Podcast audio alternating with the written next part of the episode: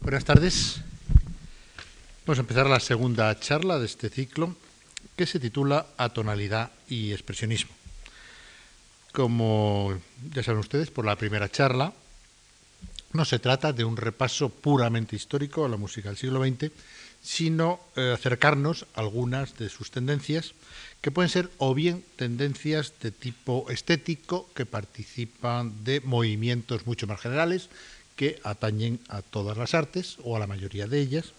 o pueden ser tendencias de tipo técnico. Pero en general lo que más interesa resaltar aquí es las imbricaciones que tienen los temas de tipo estético con los temas y los procedimientos y los cambios de tipo técnico. Eh, por otra parte, pondré algún pequeño ejemplo musical, no muchos, porque los ejemplos musicales los ponemos en eh, las sesiones de las seis de la tarde, pero, eh, en fin, para no hablar durante muchísimo rato, pues a mitad de la charla les pondré algún ejemplo y al final, hacia final de la misma también les pondré otro. Y realmente lo que nos importa es no tanto la historia de la música en el siglo XX como el pensamiento que esa música ha tenido en nuestro siglo. Y hoy eh, vamos a ver algunas de las consecuencias de los cambios, de los cambios que han ocurrido en determinadas aproximaciones al arte que hacen, eh, se hacen hacia finales del siglo XIX y tienen una proyección inmediata sobre los primeros años del XX. Consecuencias de los cambios que se dan en realidad en todas eh, las artes, pero que muchas veces es más fácil explicarlas de una manera general recurriendo a ejemplos que están tomados eh, a lo mejor de la pintura, más conocida en general por nuestro público que por la música. Y en ese sentido, cuando hoy vamos a hablar de expresionismo, ayer mencionábamos eh, ayer me refiero al martes, no de pasada, pero sí de una manera lateral, el impresionismo como corriente de tipo eh, pictórico que de alguna manera tenía su equivalente también en la música, aunque lo que hablábamos el otro día era eh, más bien de eh, nacionalismo que de impresionismo, aunque veíamos cómo a través de la influencia impresionista acaba convirtiéndose en un motor de una determinada posición de vanguardia en un determinado momento.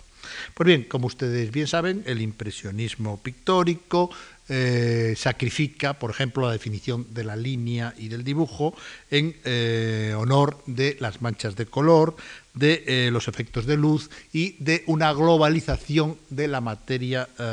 del cuadro que recompuesta en sí acaba por dar la imagen, pero que no se basa en los principios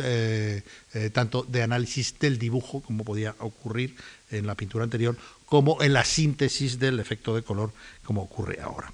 En cambio, en eh, el expresionismo, que podemos decir que también es una deformación, de alguna manera, de las técnicas tradicionales y del pensamiento tradicional sobre la imagen, estoy hablando siempre de pintura, tenemos eh, que lo principal es la expresión que el artista quiere lograr. Expresión que normalmente, salvo en determinados momentos de la historia del arte, siempre está en el sustrato de lo que el artista quiere, es decir, expresarse, pero que en todo caso en estas eh, tendencias deberían de eh, subrayar como primer valor el de eh, la exageración eh, incluso de esta expresión a través de los colores planos, por ejemplo, de las líneas convulsas o de los subrayados eh, lineales. En este sentido, se ha dicho, y hasta cierto punto es cierto, aunque realmente pues se interaccionan muchas veces y hay países que están fuera de estas áreas, que conocen ambas áreas y que toman de aquí y de allí, pero se ha dicho, como digo, que el impresionismo es una corriente principalmente francesa, mientras que el expresionismo es una corriente germánica. Esto hay que tomarlo, evidentemente, a beneficio de inventario, pero básicamente podemos eh, darla por eh, real. De hecho, eh, en las bases del expresionismo está todo un gran movimiento de rechazo a determinadas realidades sociales que se produce en el área germánica, tanto Alemania como Austria, a principio del siglo XX y que en cierta medida no es un antirromanticismo, sino una especie de exageración catártica del propio eh, romanticismo. Y que esto lo tenemos presente tanto en el terreno de la plástica como lo podemos también tener en el terreno de la literatura. Y de hecho en la música influyen muy directamente no solo los pintores, los del grupo del Blauer Reiter, los del grupo de Die Brücke, eh, pintores como Paul Klee, como Franz Marc, como Vasily Kandinsky, que fue muy amigo y en cierta manera el promotor en pintura de Arnold Schoenberg, como también eh, poetas del tipo del poeta, escritor y periodista Karl Kraus, que a través de su publicación Die Falke eh, lideraba los movimientos más avanzados desde todos los puntos de vista, no solo artísticos, en eh, la Viena de su momento. Pero también poetas tan recogidos y eh, tan esenciales de vida muy corta, como Georg Tralk, por ejemplo, que no fue muy utilizado por los expresionistas musicales, pero que sin embargo tiene una gran influencia sobre toda la literatura tipo expresionista, o Stefan George, que sí que la tuvo, e incluso en pleno auge del atonalismo schoenbergiano, vemos como Schoenberg compone una obra importante sobre eh, este poeta, como son eh, el libro de los jardines colgantes. Y naturalmente esto pasa a otras artes, a la arquitectura. Eh, pensemos, por ejemplo, en algunas de las posiciones de un Adolf Loos en Viena o de un Erich Mendelssohn en Alemania y, por supuesto, de una cosa tan conocida como es entonces el incipiente cine, que en el caso del cine alemán eh, del primer cine alemán, tiene una vertiente expresionista clarísima en las películas de Lang, de Murnau, etcétera, etcétera, con títulos pues tan conocidos como El gabinete del doctor Caligari, como Nosferatu el vampiro, etcétera, etcétera. Se trata pues de un nuevo concepto de la expresión artística que viene de la expresión y que varía hasta cierto punto el concepto tradicional, incluso tradicional romántico, que también ha variado sobre el ideal clásico de belleza. No es que eh, la belleza no esté, o la expresión de lo bello no esté en el ámbito eh, artístico de ese momento, sino que el concepto de lo que puede entenderse por bello depende de la expresión y de la impresión que cause en nosotros esa expresión. De tal manera que poco después un autor francés, eh, autor teatral principalmente, Antonin Artaud, decía, eh, y decía muy aplicable a todos estos movimientos, que la belleza será convulsa o no será de ninguna manera. Pues bien, todo este movimiento eh, estético y de pensamiento que se da en las distintas artes, se da también en la música y la música coincide cronológicamente con un fenómeno como es el del ensanchamiento de la armonía tonal funcional. Sistema eh, tonal funcional que eh, la música de Occidente lleva practicando desde hacía un par de siglos y que había costado varios siglos también el llegar a establecer como tal. Se suele decir que Rameau inventó la armonía tonal funcional, por supuesto que esto no es verdad. Rameau no inventó la armonía tonal funcional, que venía creándose mucho antes que él, pero en alguna manera sí digamos que su tratado es el primero que la sistematiza de una manera ah, ah, muy determinada. Por otro lado, se puede decir que esta ah, armonía tonal funcional se basa en una serie de principios que tienen que ver con la física del sonido por un lado, pero también por otro lado con convenciones que realmente no atañen tanto a la realidad física del sonido. Eh, evidentemente se basa en la teoría de los cuerpos vibrantes, en la teoría de los armónicos que producen esos cuerpos vibrantes, pero con algunas salvedades que realmente invalidan parcialmente ese, ese planteamiento tan a priori científico. Eh, evidentemente, el ciclo de armónicos eh, empieza a partir de la octava por un ciclo de quintas y eh, para no mm, distendir demasiado el ámbito del acorde, se inventa en medio la tercera, que evidentemente es uno de los primeros armónicos que se produce. Pero, por ejemplo, cuando se introduce el tono menor, por consecuencia del sistema modal anterior que venía la música arrastrando desde la Edad Media, prácticamente de los griegos, pero la Edad Media se remodeló de otra manera, pues eh, nos encontramos con que el sistema menor en la tonalidad funcional no tiene eh, una justificación eh, desde el punto de vista de la resonancia de los cuerpos, porque el intervalo de tercera menor que se introduce en este acorde fundamental no es ni mucho menos un resultado de un armónico cercano, sino que podría reputarse dentro de esa de sucesión de armónicos como una disonancia. Y al decir la palabra disonancia, vengo a decir de alguna manera el, eh, el verdadero campo de batalla donde la armonía tradicional, la armonía funcional, eh, se produce. Es decir, de los 12 sonidos posibles que la escala occidental tiene,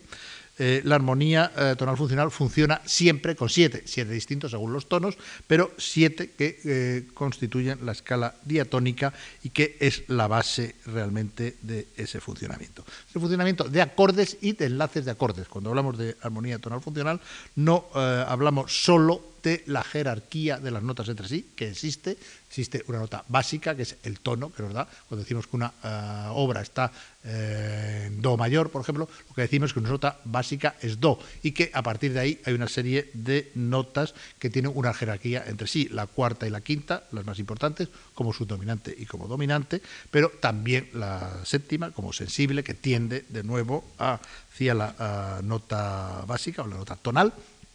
etcétera, etcétera. En fin, eh, son conceptos técnicos que no me gustaría eh, profundizar mucho, puesto que esta charla es general y no se trata solo eh, para músicos o para especialistas, pero de alguna manera hay que explicar este tipo de funciones. Pues bien, estas funciones lo que hacen es enlazar acordes con una serie de reglas y realmente no se da un procedimiento tonal cuando existe un acorde, sea eh, como sea ese acorde, sino cuando existe un enlace de acordes. Eso es lo que llamamos la función de la tonalidad, la tonalidad funcional. Y por otro lado, nos encontramos con que se introducen el concepto de consonancia y de disonancia, en el sentido de que los eh, armónicos más cercanos de la nota principal son eh, notas eh, que tienen una consonancia con la principal y los más lejanos son disonantes. Esto ocurre también con la regla de los, de los acordes, de cómo se enlazan, de cuáles son su naturaleza, etcétera, etcétera, pero ahí nos entraríamos dentro de todo un tratado de armonía de eh, la música tonal funcional. Pues bien,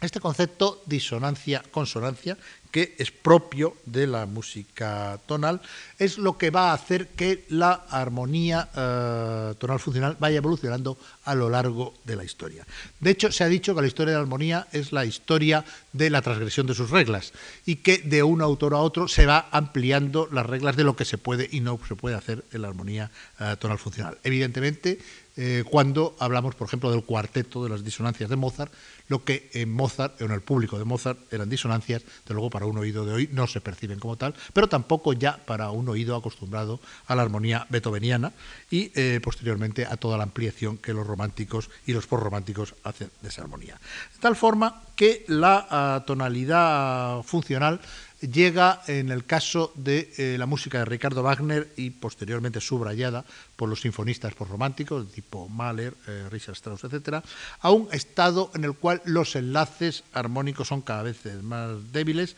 la permisividad en la introducción de disonancias es cada vez mayor y la claridad de eh, tonos en los cuales nos movemos es cada vez menor. Es más difícil saber de verdad en un trozo de música en qué tonalidad está por una modulación permanente que las óperas wagnerianas evidentemente demuestran, pero también la música uh, postromántica.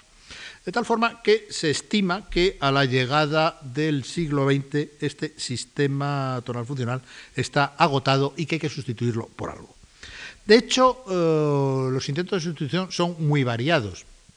Y nos lo encontramos a lo largo de muy diversos autores que intentan, eh, sin romper del todo con el sistema tonal funcional, mantenerse al margen de ese sistema. Nos encontraremos, por ejemplo, con la aparición de un músico como es Scriabin. Scriabin muere prematuramente, creo que muere hacia 1915, eh, relativamente joven, y solo sus últimas obras eh, son interesantes desde el punto de vista de intentar una nueva armonía. Armonía que él basa en un acorde que tiene unas funciones eh, muy determinadas, que él llama el acorde místico, y que a partir de él construye la ah, música que nos presenta. Esto está, por ejemplo, muy claro en obras como el poema del éxtasis, su tercera sinfonía o poema divino, y el Prometeo o poema del fuego, una obra para piano y orquesta. De cualquier forma, no podría decirse que el sistema del acorde místico de Scriabin sea un sistema ah, totalmente atonal. Tampoco es tonal en el sentido funcional de la palabra y de alguna manera se podría hablar en el caso de Scriabin de una paratonalidad. Paratonalidad que hay bastantes autores que en este momento del eh, principio del siglo XX la están practicando de alguna manera. Por ejemplo, si eh, nos retrotraemos a una obra de la que hablamos el día anterior, que es una obra paradigmática entre las obras del siglo XX, una obra maestra del siglo y una de las obras más importantes, como es La consagración de la primavera de Stravinsky, la cual hablábamos de un mm, cierto nexo nacionalista inventado a partir de un pasado remoto que él intenta rehacer junto con el libretista Nicolás Roerich, pues eh, podríamos preguntarnos si la consagración de la primavera es una obra atonal o no. De hecho, la mayoría de los análisis de la consagración de la primavera intentan eh, explicarla armónicamente desde un punto de vista tonal. Y el propio oh, Stravinsky no se pronunció eh, respecto a, una preferencia por una cierta atonalidad libre o amplia. De cualquier manera, eh, el concepto de bloques armónicos junto con un desarrollo eminentemente rítmico de la obra lleva a que no sea tan importante plantearnos si sus campos armónicos son de verdad tonales o atonales. En cierta manera, podríamos hablar como con respecto a la tonalidad scriabiniana eh, de una cierta paratonalidad. Otros intentos, en cambio, son eh, realmente eh, muy claros en el sentido de que eh, el autor es muy consciente del agotamiento de la tonalidad funcional e intenta de alguna manera salir del laberinto. Y aquí nos volvemos a encontrar de nuevo con una personalidad que es importantísima a la hora de ver toda la música o la mayoría de la música de la primera mitad del siglo, que es la de Arnold Schoenberg. Arnold Schoenberg lo vamos a volver a encontrar dentro de poco en el atonalismo libre, nos lo encontraremos en otra charla en torno al problema del dodecafonismo que él introduce, pero de hecho en, su primera, en la primera etapa de su carrera se ve claramente una evolución eh, amplia del concepto tonal hasta sus últimas consecuencias. Él incluso compone obras, obras muy importantes en un sistema tonal ampliado del tipo de los porrománticos. Ahí tenemos, si no, por ejemplo, una obra de la importancia de Gurrelieder, un oratorio que él compone a lo largo de los 10, eh, 12 primeros años del siglo y que realmente se estrena cuando ya él ha producido obras escandalosas eh, y reputadas de atonales. Pero eh, también en obras anteriores veremos cómo paulativamente va ampliando el concepto de música tonal, y lo va ampliando aliado a un primer concepto del expresionismo entendido como eh, corriente de tipo ideológico y de tipo estético. Un ejemplo muy claro es de una obra que, sin embargo, es todavía del siglo XIX, puesto que está compuesta en 1899. Prefiero a La Noche Transfigurada para sexteto de cuerda, que tiene también una versión para eh, orquesta de cuerda, en la cual encontramos una exacerbación de la armonía tradicional que llega hasta sus últimas fronteras a partir de eh, la transfiguración que él está haciendo de un poema, de un poema que no suena, puesto que no hay canto, que no hay recitados, pero un poema en el que se basa para un poco el programa de esta noche transfigurada. De tal manera que la noche transfigurada participa, evidentemente, de la ah, técnica, por un lado, pero también de la ideología del poema sinfónico, aunque sea una obra para sexteto. En el sentido de que intenta describir toda una realidad de un poema, de un poema que, de Richard Demel, que es eh, eh, la situación de una noche eh, terrible pasada por una persona, una mujer en este caso, y que va descrita por el poema y seguida de alguna manera por la música, como los poemas sinfónicos de Liszt u otros del siglo XIX seguían eh, la música. Pero hay una diferencia con respecto a estos poemas sinfónicos. La diferencia, por un lado, es que la armonía funcional llega a sus últimos extremos y por otro, que la expresión entendida como elemento principal de la composición hace aquí presencia por una materia que más que técnica es de tipo estético o ideológico. Y eh, realmente en ese sentido llega hasta su última ah, consecuencia los sistemas tonales. Paralelamente hay que decir que Schoenberg está interesado en el expresionismo no solo desde el punto de vista de la música, sino desde el punto de vista de la plástica. Él era pintor, pintaba bastante bien, de hecho, los cuadros que se conservan de él, la mayoría autorretratos, son francamente interesantes. Y hacia, y hacia 1910 él realizó una importante exposición en Viena que tuvo bastante eco. Y en esa época él ha estado eh, al habla, eh, estudiando en cierta medida, eh, estudiando entre comillas, porque no se puede decir que sea su discípulo, pero sí intercambiando mucha información con un pintor que es Vasily Kandinsky, el padre de lo que dentro de nada será la pintura abstracta, es decir, el primer pintor occidental que practica el abstracto. El abstracto que en Kandinsky, en su primera formulación, tiene mucho que ver desde un punto de vista técnico con lo que, eh, mucho más que con el expresionismo de tipo de sus compañeros de generación pictórica, con lo que el atonalismo significa en los músicos de esa misma época. Eh, hay otro nuevo intento de Schoenberg de eh, transgredir los límites del sistema tonal sin haber llegado todavía a un cierto atonalismo, como es el que practica en la Sinfonía de Cámara número 1. La Sinfonía de Cámara tiene, eh, a mi juicio, una importancia clave en la historia de la música del periodo por dos razones. La primera es porque introduce un sistema armónico basado en acordes que se forman de manera distinta que en el sistema tonal funcional. No es que abandone la tonalidad clásica, se maneja dentro de los cánones más o menos amplios de la tonalidad por romántica, pero en lugar de utilizar acordes por superposición de terceras, que era la regla clásica de la, de la música tonal funcional desde su sistematización por ramo, pues lo hace por un sistema de superposición de cuartas. ¿Por qué de cuartas y no de otra cosa? Pues probablemente porque se da cuenta que es el único intervalo que le sirve para intentar hacer una especie de armonía diferente, aunque no le va a llevar demasiado lejos. Eh, porque un sistema basado en un sistema de quintas repetiría continuamente, puesto que el ciclo de quintas es en el que está basado el ciclo de sucesión de las tonalidades. En sextas sería eh, expandir demasiado el ámbito del acorde y en algo menor que la tercera, la segunda, mayor o menor, nos encontraríamos con acordes eh, muy parecidos que tienen poca funcionalidad. Así pues, el sistema de cuartas le, le sirve para realizar esta sinfonía de cámara. Sinfonía de cámara que además tiene otra, ah, otra razón que le da una importancia grande en la historia de la música. Es la primera obra que se realiza en la historia musical de Occidente con una ah, orquesta de instrumentos a solo. Es decir, en lugar de la gran orquesta por romántica, él utiliza prácticamente todos los instrumentos de la orquesta, pero eh, dentro del concepto de la música de cámara, es decir, con instrumentos individualizados. Esto parece eh, simplemente un hecho puramente económico, como va a ocurrir un poco más tarde con la historia del soldado de Stravinsky, cuando las grandes orquestas de Petrushka en la consagración de la primavera se reducen a grupos pequeños por razones de que no hay disponibles grupos grandes después de la Primera Guerra Mundial, pero nos encontramos en el caso de Schoenberg antes de la Primera Guerra Mundial y nos eh, encontramos además en un momento en que él al mismo tiempo está concibiendo eh, artefactos tan enormes como el Gurre Líder, que lleva una de las orquestas más grandes que se han escrito, o se han utilizado nunca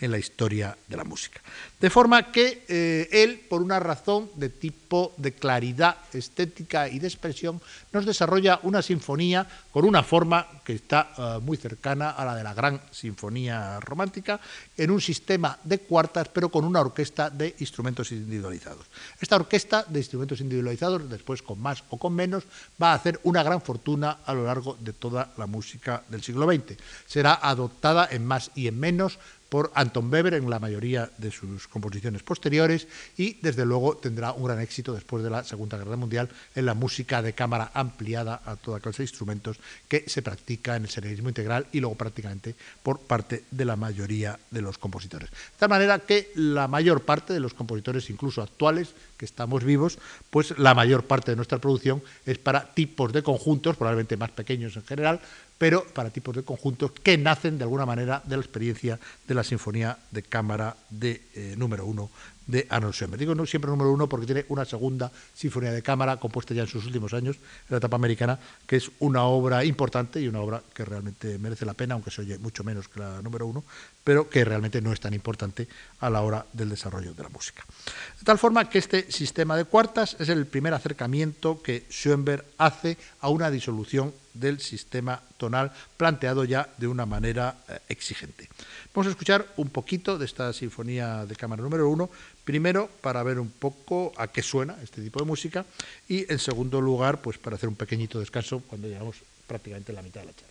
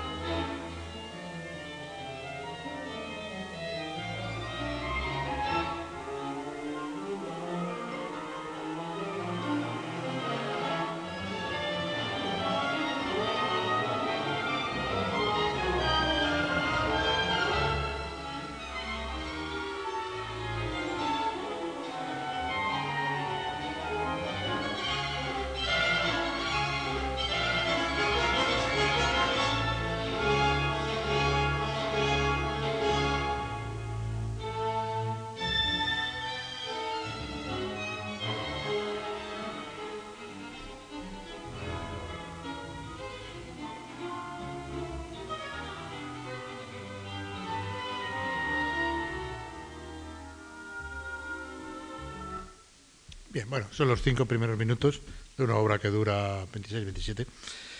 y que realmente vista, o, mejor dicho, oída desde el 2001, pues no nos eh, resulta hoy día tan, eh, primero tan chocante como resultaba a los, eh, a los, auditores de su época, ni desde luego tan lejana de una tradición musical inmediata de la música de cámara de Brahms, por ejemplo.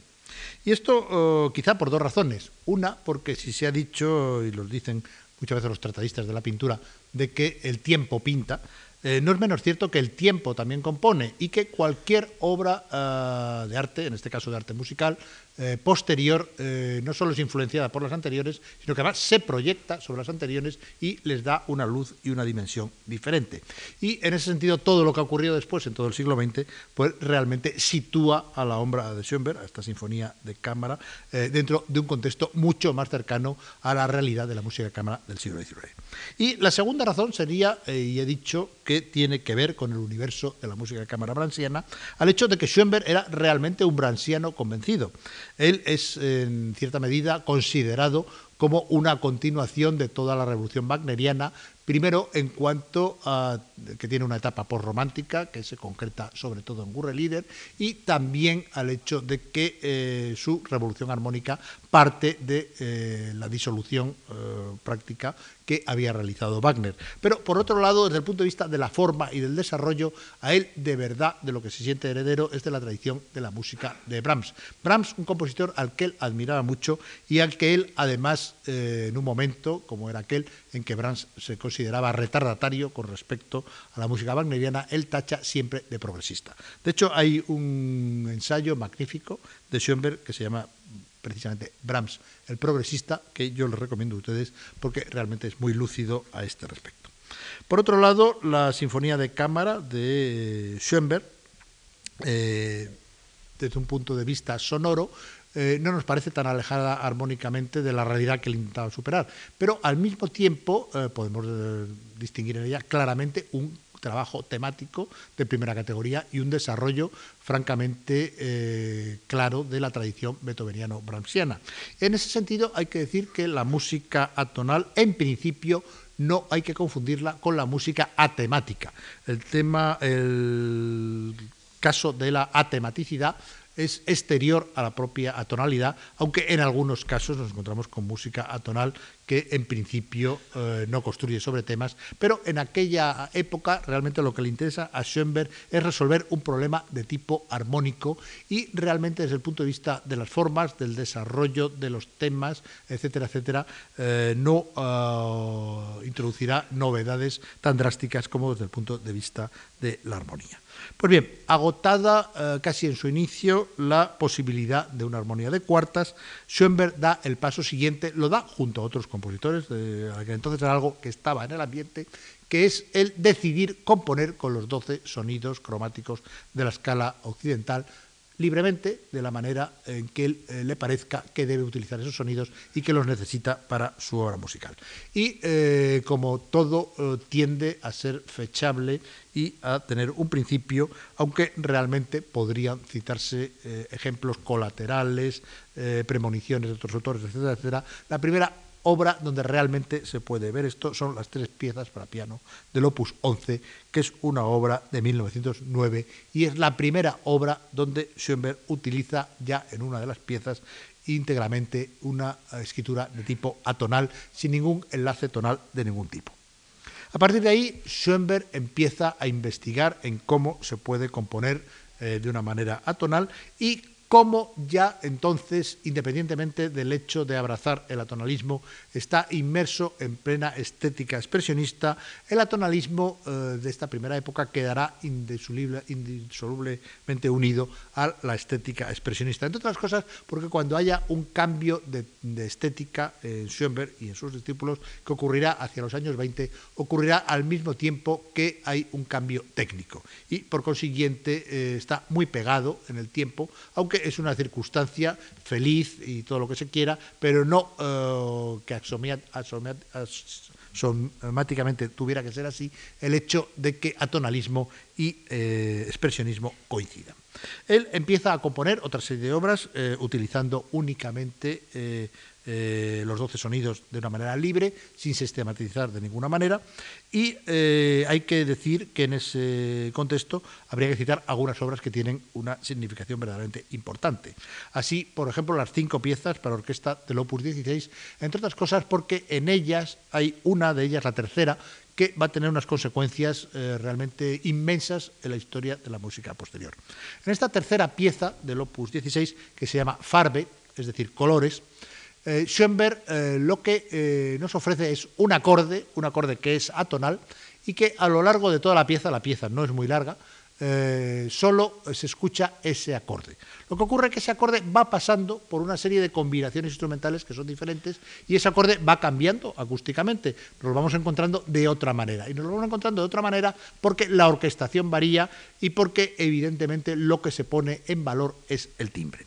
El timbre eh, hasta entonces era un valor secundario en la música occidental en el sentido de que se sabía que existía el timbre, se empleaba el timbre a lo largo de muchos años, el concepto de orquestación va evolucionando y se va haciendo cada vez más preciso y más complejo, pero el mismo concepto de orquestación es un poco oh, lejano de lo que eh, es el mundo del timbre, porque al hablar de orquestación, lo que hacen los autores de aquella época, hasta aquella época, es eh, poner en ropajes de orquesta una música que previamente ha sido concebida sobre el papel, o bien en abstracto, o bien generalmente es lo que más ocurre al piano. Es decir, se orquesta una música que ya existe y cuya sustancia musical es exterior a los propios ropajes instrumentales. En este caso, aquí no tendría ningún sentido hacer una reducción a piano de la tercera pieza del opus 16 de Schoenberg, porque nos encontraríamos con nada, con un acorde repetido varias veces. Entonces, eh, realmente lo que entra en valor aquí es el timbre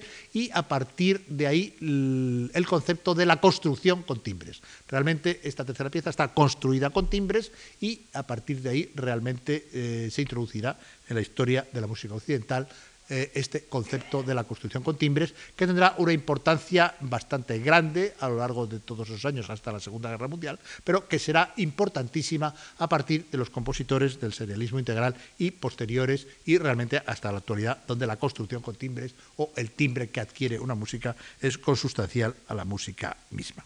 Así que pues esta pieza del acorde cambiante del opus 16 es importante, como es importante las cinco piezas de toda la obra que realmente llevan eh, el no sistema, porque no es un sistema eh, atonal, a, la gran orquesta y eh, realizan una pieza verdaderamente interesante con ella.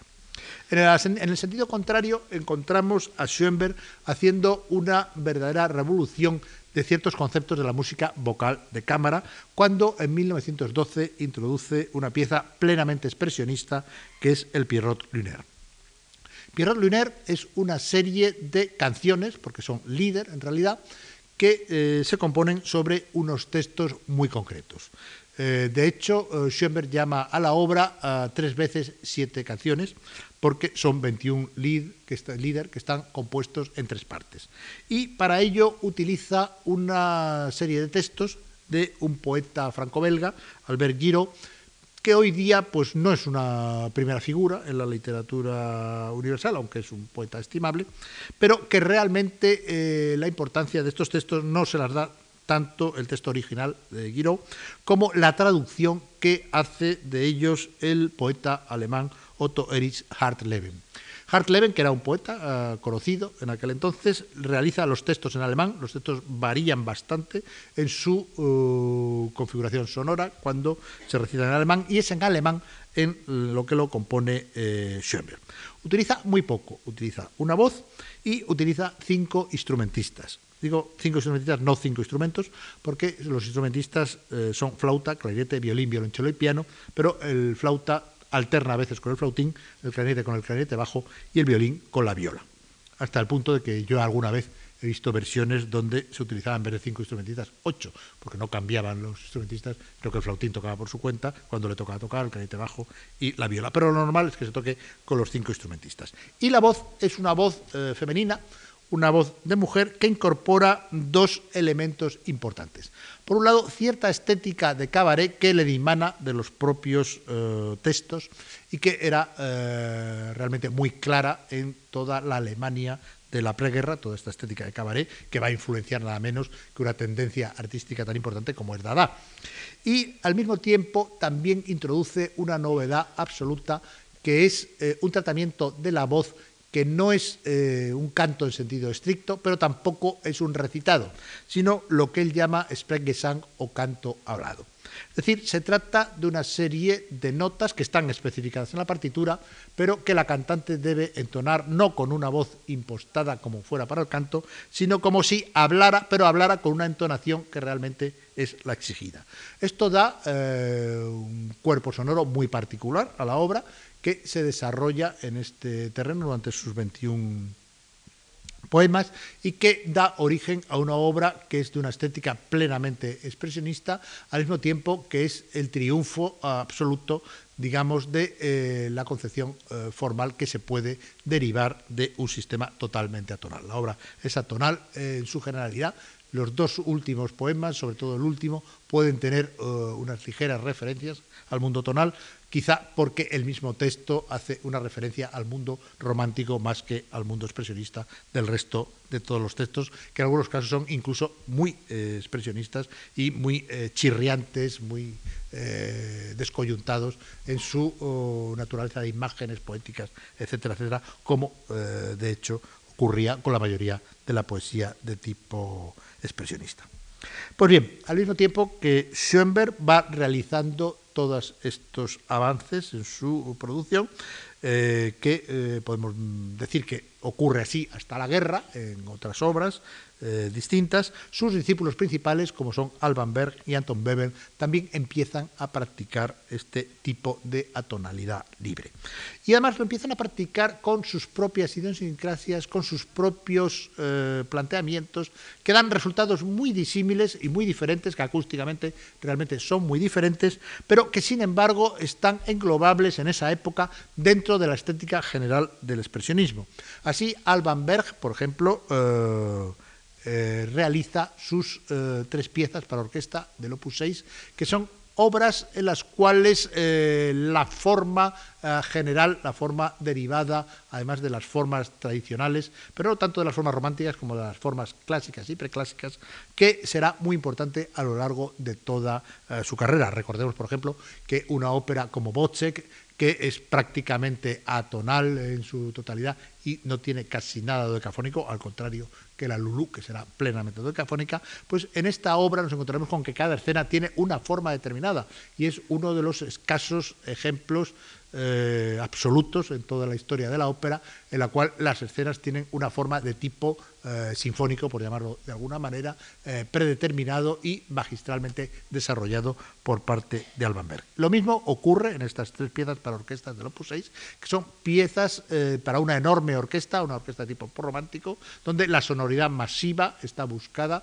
de una manera ah, muy clara y donde la expresión es exacerbada en el sentido eh, que va desde el postromanticismo hasta el expresionismo, con un nexo de unión entre ambas tendencias muy claro. Pero a su contrario, y en los mismos años, Anton Weber está componiendo de una manera tonal que tiene mucho que ver con la estética expresionista que luego abandonará, pero que al mismo tiempo es muy diferente de la posición de su maestro Schoenberg, la posición como resultado sonoro y de la posición de su condiscípulo Berg. A pesar de lo cual, eh, son tres compositores que no solo se llevan muy bien, sino que se intercambian información continuamente. Es muy interesante la correspondencia entre los tres, entre todo lo que viven, un poco aislados en una Viena que, salvo determinados círculos eh, muy avanzados de pintores o de literatos, pues está en contra de lo que hacen. El mundo musical cuenta con el apoyo inicial de Mahler y de Zelminsky, pero poco más, etcétera, etcétera, pues todo ello les hace estar muy unidos, pero al mismo tiempo no les impide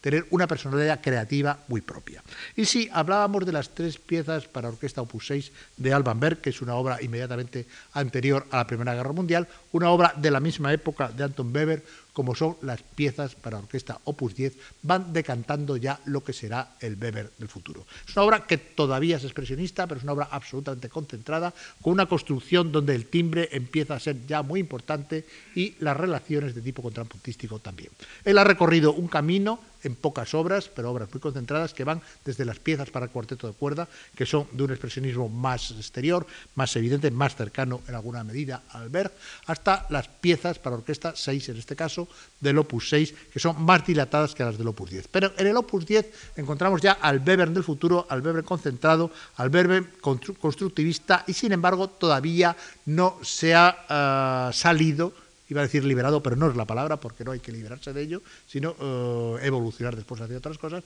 eh, que no se ha salido, digamos, del terreno puramente expresionista. Y en ese sentido, la obra berniana es tan importante como la obra de Berg o la obra de eh, Schoenberg, que acabamos de ver en el terreno orquestal. Schoenberg, en la realización de las piezas opus 11, que un poco anterior a todas estas, perdón, de las eh, de las cinco piezas para orquesta Opus 16, que es un poco anterior a estas obras, y sobre todo de la tercera, de la obra eh, que introduce la, melodía de timbres, aunque en este caso es sobre un acorde, la construcción con timbres, y eh, Berg en sus piezas Opus 6 como una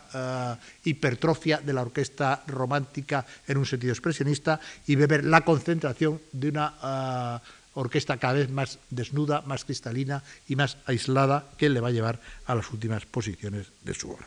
Pues bien, todo esto eh, nos da un clima musical que eh, termina con la tonalidad funcional dentro de una estética que es la del atonalismo. Eh, perdón, que es la del expresionismo. Pero realmente lo que intento de alguna manera subrayar es el hecho de que ni el atonalismo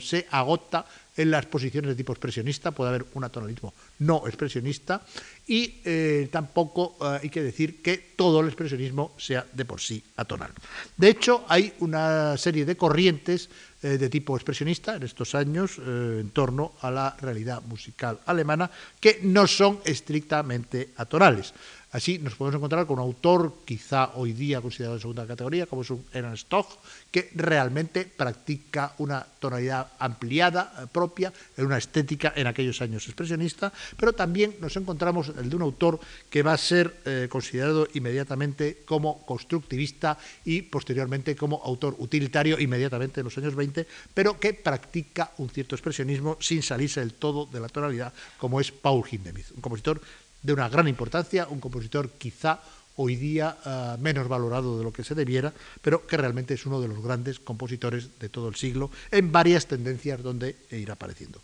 Hindemith es uno de los formadores también de las tendencias neoclásicas, pero eh,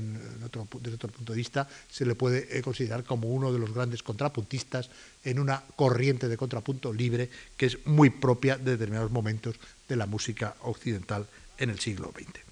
De cualquier manera, la ah, atonalidad, digamos que cubre un periodo que curiosamente coincide con la estética expresionista y que de hecho la salida de la atonalidad se produce eh, casi conjuntamente con la salida de la estética del expresionismo después de la Primera Guerra Mundial. Pero la razón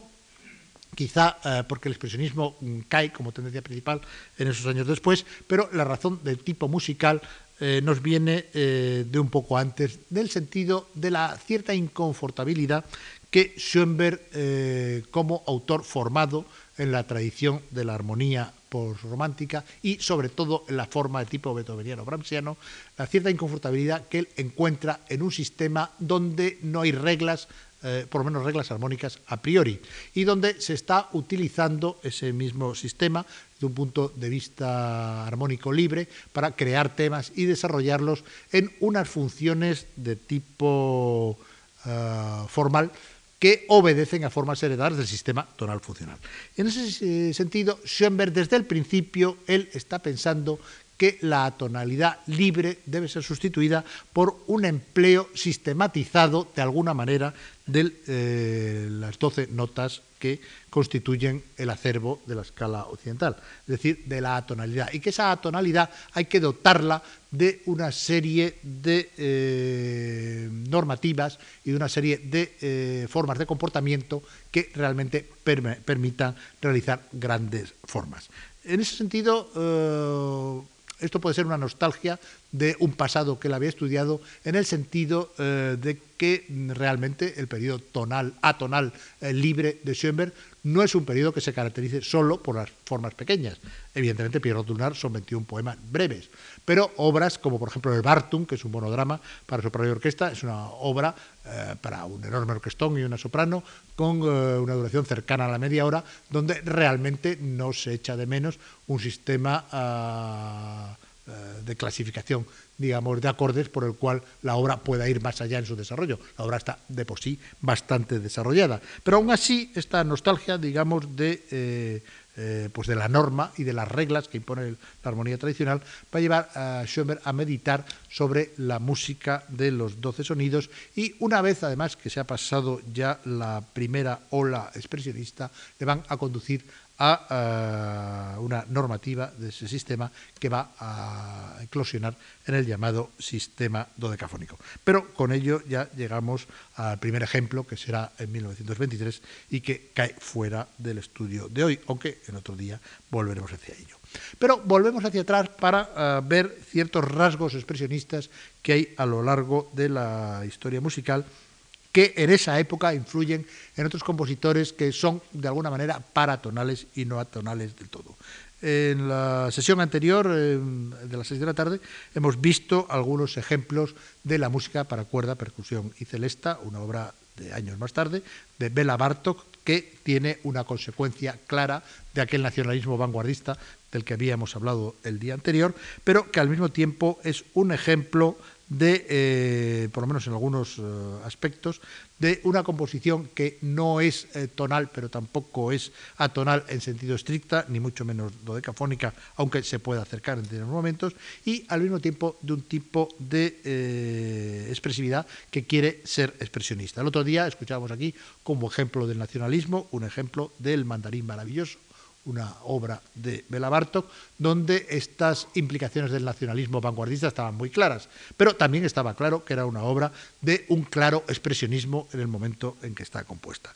Expresionismo que Bartok conserva por lo menos hasta su marcha a los Estados Unidos en las obras más significativas que compone en aquella eh, época. Y antes de terminar, voy a poner un ejemplo que está tomado de una obra interesante, interesantísima, de Bela Bartok, que además es eh, muy curiosa en cuanto a su formación orquestal, influye mucho sobre las músicas posteriores y realmente nos da una imagen eh, bastante expresionista de una obra que al mismo tiempo es muy constructiva estoy refiriendo a la sonata para dos pianos y percusión, una obra para dos pianistas y dos percusionistas, una formación muy rara para la época que hará fortuna y que después, eh, a lo largo del siglo XX, veremos muchos ejemplos del empleo de la percusión, etc. Pero de esto hablaremos sobre todo en el momento que tengamos que hablar del rompimiento de la escala, que es algo eh, muy diferente del hecho de la tonalidad en sí, porque la atonalidad y el dodecafonismo utilizan la escala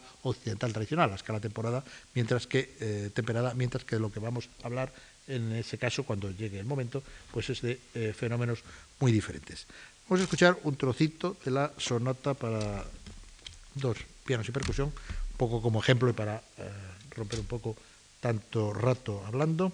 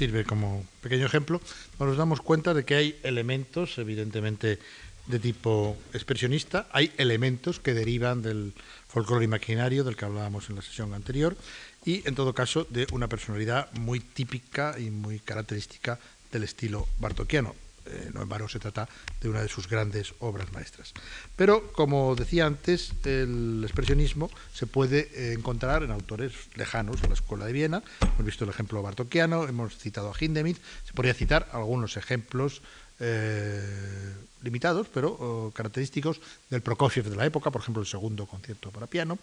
etcétera, etcétera. Podríamos hablar de muchos, en el sentido de que el expresionismo, como cualquier tendencia, a mi juicio, es, eh, está ah, concretado en un momento determinado histórico como tendencia principal en un sector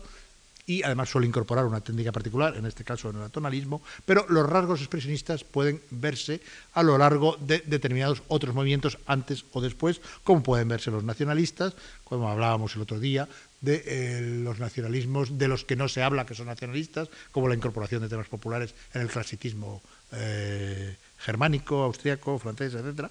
Y eh, realmente pues, rasgos expresionistas también se pueden ver en muchos compositores. llevado al extremo, podría recordar, por ejemplo, un magnífico artículo de Luigi Dalla Piccola que se llama Un rasgo expresionista en el Don Giovanni de Mozart, donde hace un análisis realmente brillante de determinados acordes de séptima dominante que se sitúa en la escena de la aparición del comendador en el Don Giovanni mozartiano y que, según de la Piccola, y creo que tiene razón, tienen una, una función de tipo expresionista muy clara con la aparición de aquel espectro eh, a través de una serie de recursos técnicos que en el caso de Mozart pues era el acorde de séptima dominante y en el caso de los autores de la escuela de la primera de esta escuela de Viena del siglo XX eh, pues nos encontramos con la adscripción al atonalismo. De tal manera que atonalismo es eh, un tipo de técnica o, digamos, eh, la ausencia de un tipo de armonía que conduce a un tipo de técnica que se produce en un momento determinado en el cual se está practicando de una manera u otra una estética de corte expresionista. Y hasta aquí vamos a llevar la charla de hoy. En próximos días veremos a estos y a otros autores en otras vicisitudes, como pueden ser las del docafonismo, el neoclasicismo, etcétera, eh, componiendo una serie de tendencias que eh, transforman toda la música del siglo XX, especialmente en la primera mitad, que es en el momento en que nos encontramos ahora. Muchísimas gracias por su atención y hasta el próximo día.